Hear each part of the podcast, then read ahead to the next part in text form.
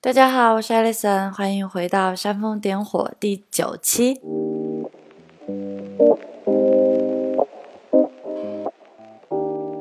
今天是我在雅典的最后一个周末了，然后我想和大家分享我上一周读到的一本非常有意思的小书，它很好读，基本上一个下午就可以读完，名字叫《剑术与禅心》。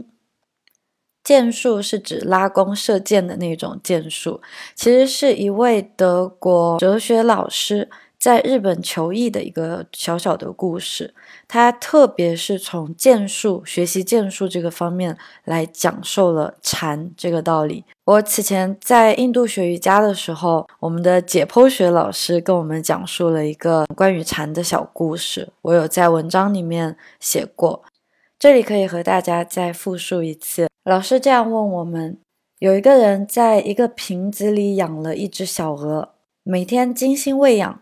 等它长大以后，在不能打破瓶子也不能弄伤鹅的情况，怎么才能让鹅出来呢？这个问题是陆轩大夫向南泉禅师提出来的。南泉苦思冥想，不得其解。终于，他大叫一声：“陆轩大夫！”是陆轩应答道：“鹅出来了。”南拳微笑。富有禅意的故事总是这样让人意犹未尽。我第一次听到老师跟我们讲解的时候，就觉得真的他太妙了。但是确实，像这种富有禅意的故事，也有一种只可意会不可言传的感受。我们回到《剑树与禅心》这本书上来，那因为去了印度回来之后，我也对佛教或者说是对 spirituality 就灵修这一方面的东西开始感兴趣。可是我又不是那么。唯心或者并不是非常相信宗教的一个人，所以我希望可以从禅这个角度，然后再去打探一下，或者甚至是去窥探一下，像我每天做的冥想，现在在心灵上踏上的某一个路程，究竟是一个什么样的路程？虽然有一点模糊，但我又好像大概知道它是朝什么方向所去的。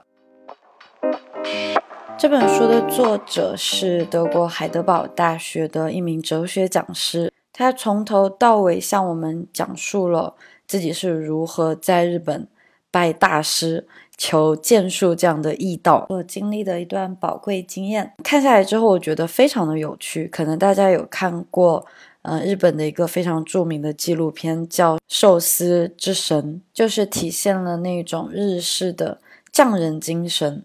那我们在看他学习剑术的时候，我记得作者有提到，他光是学习呼吸，或者是光是学习走位，嗯，只是拉弓不放弦，就用了非常久的时间。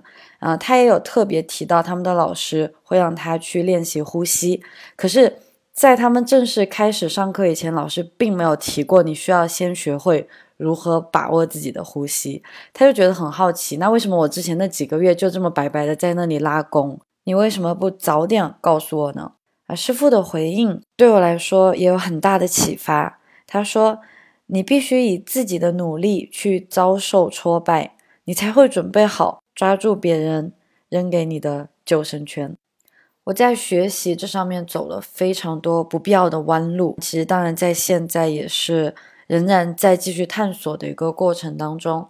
我记得某一天好像突然开悟过来，所谓怎么样去学好一个东西，其实只需要转换一下我们的思维方式，把它当做是。我以后是要教授别人的，而我一旦换过这个思维方式的时候，我就会问出更好的问题。我去思考的时候也会更全面，因为我会看到一个学生的角度来询问我的时候，我才会发现自己其实并没有完全理解一个可能我刚刚消化掉的知识。那后来我在 书里面，呃，其实这方面如何学习，如果早一点先去学习如何学习这件事情。那就可以节约下来很多不必要被浪费掉的时间了。然后我是在《穷查理宝》，包括后来的了解过的费曼学习法里面，他们其实已经屡次提到了这样的学习方法。也就是说，可能我当时就觉得啊，天呐，我真的浪费了这么多时间，为什么我不早一点知道呢？早一点知道就好了。可是转念一想，并不是说早一点知道就好了。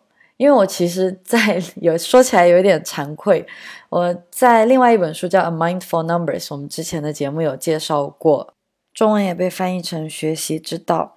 其实这本书我很早以前就看过了，可是根本就没有记住。所以我当时看到《剑术与禅心》里面这句话的时候，突然醒悟过来：如果我没有准备好，那其实别人如果……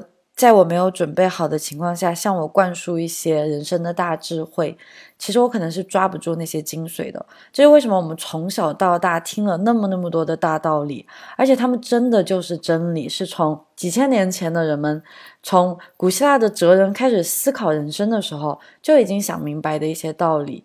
可是我们从小听到大，但是总是需要自己去经历，总是需要自己去失败。然后才可以总结出来一套自己的系统，属于自己的系统与自己的方法论。所以我觉得无论如何，其实不管我们是在人生的哪一个时刻获得了知识，其实都是那一个时刻我们真正最需要的东西。通过这一点，我也大概可以消磨掉自己对于知识这方面的一些焦虑。嗯，怎么说呢？可能以前我会觉得。迫不及待，有好多好多想学的东西，可是又无从下手。那同时又觉得自己好像真的年龄已经蛮大的了。像我虽然是文科出身，然后在二十三四岁的时候开始看英文原版书。我最开始特别喜欢的一位作者叫 Bill Bryson，他写了很多科普类的历史书，呃，很有趣。那通过那本书，我就开始对物理、对化学、对对生物产生了兴趣。我虽然产生了很多兴趣，然后我也开始更愿意去了解，但是更多体会到的是一种挫败感。我当时就觉得，哦，为什么我现在才知道自己其实对科学是有兴趣的？为什么我没有在十五六岁或者在中学的时候就明白过来？为什么那时候不好好学习？可是问这么多为什么，一点用都没有。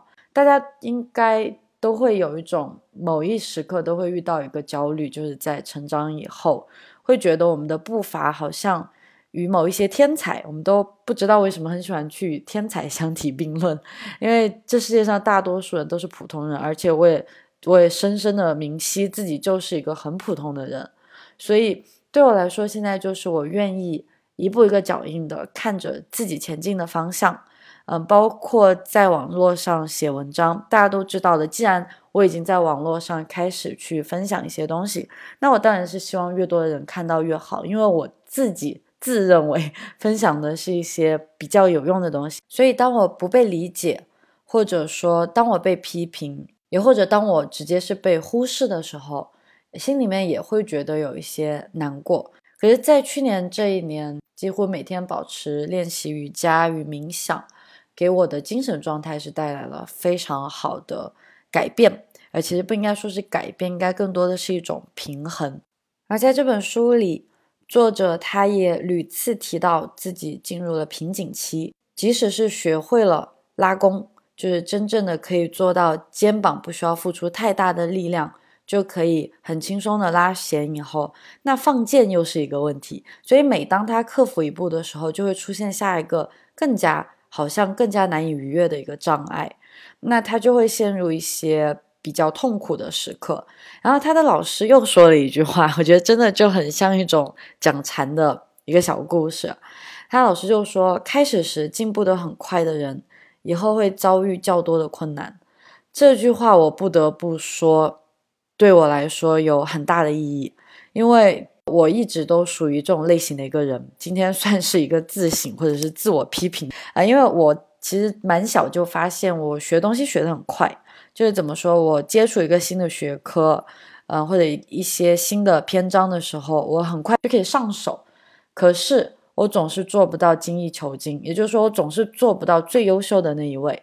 啊，对我来说觉得很可惜，甚至是打游戏，我不知道，呃，又暴露年龄，在我们那个年代，我记得是高中毕业，有一个卡丁车，呃的网络游戏非常流行，但我当时玩这个游戏就就是随随便便的去玩，就玩得很好，可是总有那么几个关卡，我们都知道不是每一个关卡都那么简单的嘛，它总是会有最难的，对不对？所以每一次我在玩比较难的那些，我就会发现自己拿不到第一名了。我就不像在玩其他关卡的时候这么的顺利，然后我就觉得很挫败。我就想，哎，我难道不是应该很厉害吗？为什么我玩不下去了？所以我又不敢去暴露自己的缺点，于是我就不玩了。所以就是真的一个非常非常大的问题。然后我也是在这个时刻理解到这位老师说的话。所以，我现在也更愿意在学习技能或者包括学习瑜伽一些体式的时候，不再那么的追求速度，反而说是更想追求一种做起来驾轻就熟、举重若轻的那种感觉。这大概就是老师向他传递的一个概念，就是我们在学习的时候，更多是精益于大道。那首先，当然，我们想要学会任何技能，一定是要反复练习。这位哲学老师也提到，在结业的时候，打引号的结业，因为不能够说可以把它学完了。但是当他已经学到一个级别，大概是五年以后，真的是用了很长很长的时间，而且一直重复，不停不停的做同一件事情，而达到了一个水平。他的老师就是说，你们可以去考这个试。呃，同时呢，这个老师也让他们在家里面练习走位。呃，甚至是在头脑里面去思考走位，这个又回到了我在学习冥想的时候所接触到的一个练习，叫可视化练习 （visualization）。这个在运动界里面已经被运用的非常的纯熟了，然后我也是比较新鲜接触到的，觉得很有意思。所以他们其实即使是练习剑道去考试。他也运用到了这个可视化练习，当然还有就是不停的去调整自己的呼吸，让呼吸与步道与剑道都形成一个平衡的点。老实话，读完这本书的感受，我是觉得很羡慕。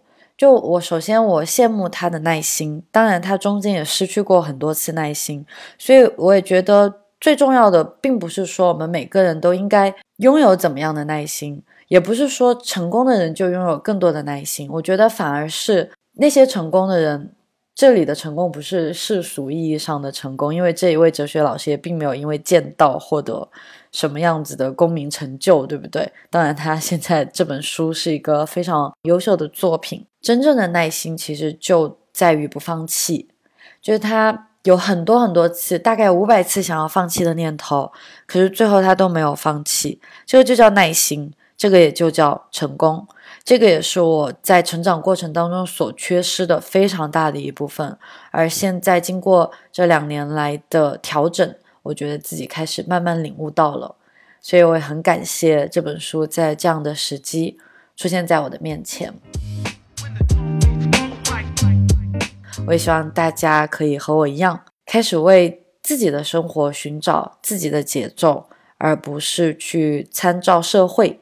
不参照父母，更不参照身边的人。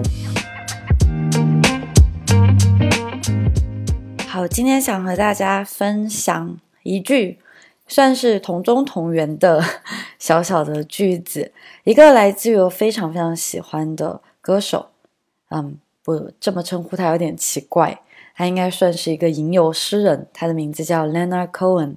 嗯，是一名加拿大非常声音非常具有磁性的一位老男人。很可惜的是，也算不上可惜吧。可能天堂想要听他的音乐，他也已经离开了我们。